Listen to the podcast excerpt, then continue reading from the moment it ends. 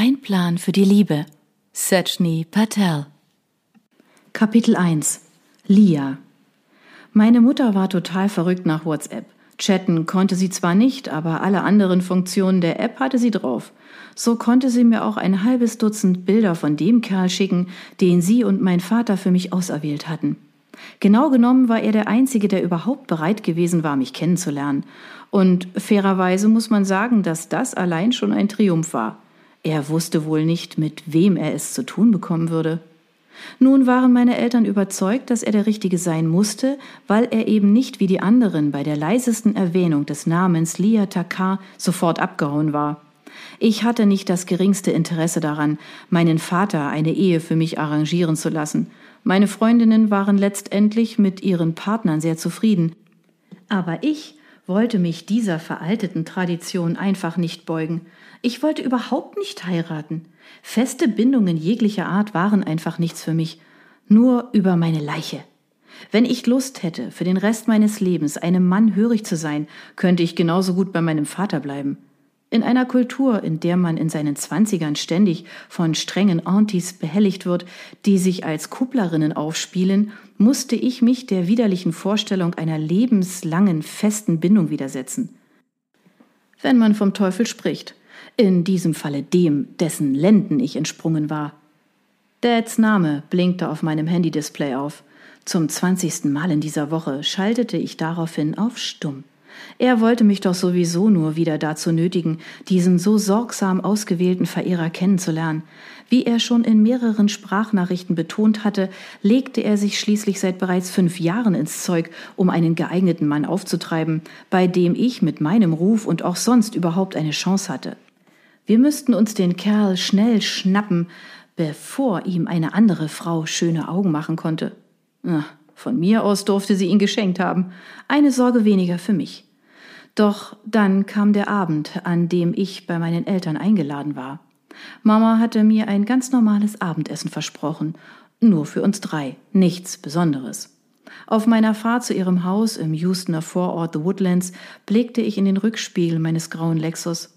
Das Auto hatte ich mir gegönnt, um mir immer wieder vor Augen führen zu können, wie weit ich es im Leben schon gebracht hatte. Zum Beispiel war ich gerade erst befördert worden.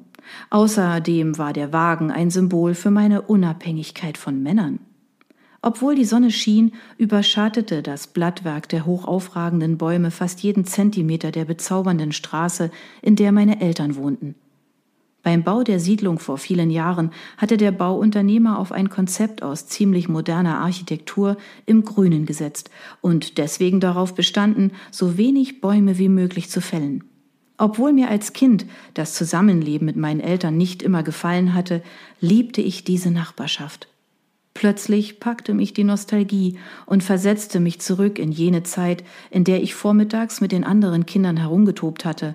Wind im Haar, Zedern und Zypressenduft und kichernde Mädchen. Ich schwelgte gern in der Vergangenheit. Die Gegenwart sah anders aus. Das sah man schon daran, dass ich mein Auto auf der breiten Straße parkte, die mir die beste Fluchtmöglichkeit bot. Warum? Weil ich mit meinem Dad nicht zurechtkam.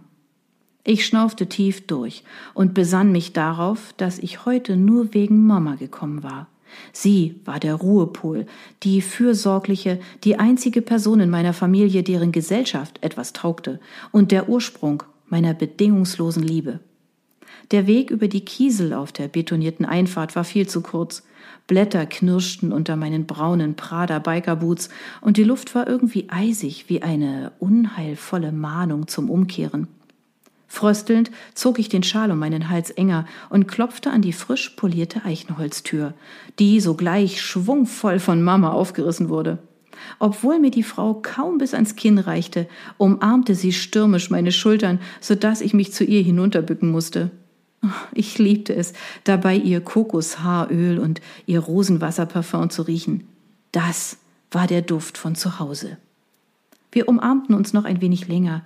Es tat mir immer leid, sie loszulassen, weil solche Umarmungen vielleicht meine einzige Möglichkeit waren, sie vor dem Verkümmern zu bewahren. Sie löste sich aus meiner Umarmung und fächelte sich mit feuchten Augen Luft zu. Warum klopfst du jedes Mal? Du hast doch einen Schlüssel. Ich zog meine Stiefel vor der Tür aus und folgte ihr in Socken auf dem kalten Schmuckfliesenboden nach drinnen. Ja, schon, aber es ist euer Haus, eure Privatsphäre. Wir wussten, dass du kommen würdest. Wobei hättest du uns denn stören sollen? Sie lächelte auf ihre besondere, unverfälschte und warmherzige Art. Es versetzte mir einen Stich, wenn sie das tat, weil dieser Anblick in den letzten Jahren so selten geworden war. Der würzige Duft von Gemüsecurry und gebuttertem Roti zog von der Küche durch den Flur und begrüßte mich in der Diele. Mm, sofort liefen mir das Wasser im Mund zusammen. Wer schmilzt nicht ein wenig dahin, wenn er das Essen seiner Mutter riecht? Als ich durch den Flur ging, sah ich Dad im Wohnzimmer gegenüber der Küche auf dem Sofa sitzen. Er hatte seine in Khaki-Hosen steckende Beine übergeschlagen und blätterte in einer Zeitung. Bis auf das Rascheln der Seiten war es ganz still im Raum, und ich fragte mich, wann er mich wohl bemerken würde. Nach ein paar Sekunden begrüßte ich ihn einfach. Hallo, Dad! Ach, Lia, du bist es, stellte er in seinem üblichen teilnahmslosen leeren Tonfall fest. Sehr nett. Nicht einmal ein Lächeln oder Augenkontakt waren drin. In dieser raschelnden Zeitung musste wohl irgendetwas total Wichtiges stehen. Ich ging zum Herd, guckte in die Töpfe und Pfannen und schnupperte gierig die wundervollen Düfte. Mama holte Teller und Tassen aus dem Küchenschrank und deckte den Tisch. Da wir uns normalerweise nicht an den Esstisch setzten, hätte ich bereits stutzig werden müssen. Du hast dich selbst übertroffen, sagte ich und schob mir ein mariniertes Stück Rettich in den Mund.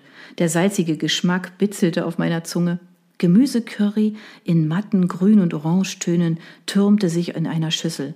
Scharfes Dahl mit einer schimmernden paprikaroten Schicht obenauf köchelte in einem Topf neben einer Platte mit gelbem Safranreis. Auf der Granitarbeitsfläche stapelten sich knusprige Popperdams mit scharfen Fenchelsamen auf einem Metallteller neben einem Behälter voll cremigem Raita mit leuchtend grünen Minzblättern. Mein Magen knurrte heftig. Ach, das ist doch was ganz Alltägliches. Ich kann nicht glauben, dass du jeden Tag zweimal so kochst. Ich tunkte ein Stück Gurke in den Raita und ließ es mir im Mund zergehen.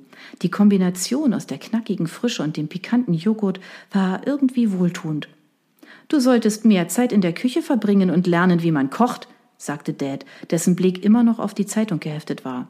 Was willst du bloß deinem Ehemann und deinen Kindern später mal zu essen geben? Nahrung? Antwortete ich, schnappte mir einen Löffel und tauchte ihn in das kochend heiße Dahl und kostete vorsichtig von der intensiv nach Tomaten schmeckenden süßsauren Suppe. Er schnaubte verächtlich. Von der Imbissbude? Eine Frau sollte in der Lage sein, drei frische Mahlzeiten pro Tag zuzubereiten. Oder soll dein Ehemann vielleicht verhungern? Oh, er wird sich schon zu helfen wissen, bevor es soweit kommt, antwortete ich. Es ärgerte mich, dass er mich mit seinen Bemerkungen von Mamas wunderbaren Kochkünsten ablenkte. Nach einem langen Arbeitstag wäre er dafür zu müde. Es ist doch das Mindestmaß an Wertschätzung, ihm ein warmes Essen auf den Tisch zu stellen, wenn er nach Hause kommt. Du weißt aber schon noch, dass ich einen MBA habe und gerade erst eine Führungsposition in meiner Abteilung übernommen habe, oder? Das heißt, dass auch ich lange arbeite. Vielleicht sollte eher er das Abendessen für mich machen. Oh, papalapap. Die Misere der Frauen ist, dass sie Geld verdienen müssen, obwohl ihre Bestimmung eigentlich darin besteht, ihrem Mann den Haushalt zu besorgen und seine Bedürfnisse zu befriedigen, sagte er in seinem üblichen vorwurfsvollen Ton. Oh, ich schaltete ab, als er weiter über die Rolle der Frau palaverte. Doch leider konnte ich nicht mehr weghören, als er sagte, ist es dir eigentlich egal, dass uns die Leute im Mann dir die Hölle heiß machen, weil unsere Tochter nicht verheiratet ist und alleine lebt? Darüber diskutiere ich nicht mit dir. Und genauso wenig werde ich wieder bei euch einziehen. Ich lebe seit dem ersten Jahr am College allein. Miss Independent, dass ich nicht lache, höhnte er. Dann wandte er sich an Mama und kommandierte, mach mir einen Cha. Mama, die nervös letzte Hand an ihr Festmahl legte, holte sofort noch einen Kochtopf herbei, um darin den geforderten Gewürztee zuzubereiten. Währenddessen griff ich mir hastig einen Deckel, um das brodernde Dahl vor dem Überkochen zu bewahren. Kann ich das ausschalten? Sie nickte mir flüchtig zu, während sie anmutig durch die Küche schwebte, um Milch, Zucker, Cha, Minze, Masala und Wasser, alle Zutaten für das warme, aromatische Getränk zu holen.